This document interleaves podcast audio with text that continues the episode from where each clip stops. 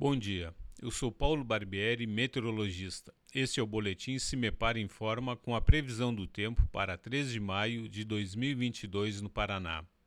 Nesta terça-feira, áreas de instabilidades vindas do Paraguai e associadas a um sistema de baixa pressão que se intensifica no sul do país mantêm o tempo instável, provocando pancadas de chuvas acompanhadas de descargas elétricas nas regiões paranaenses.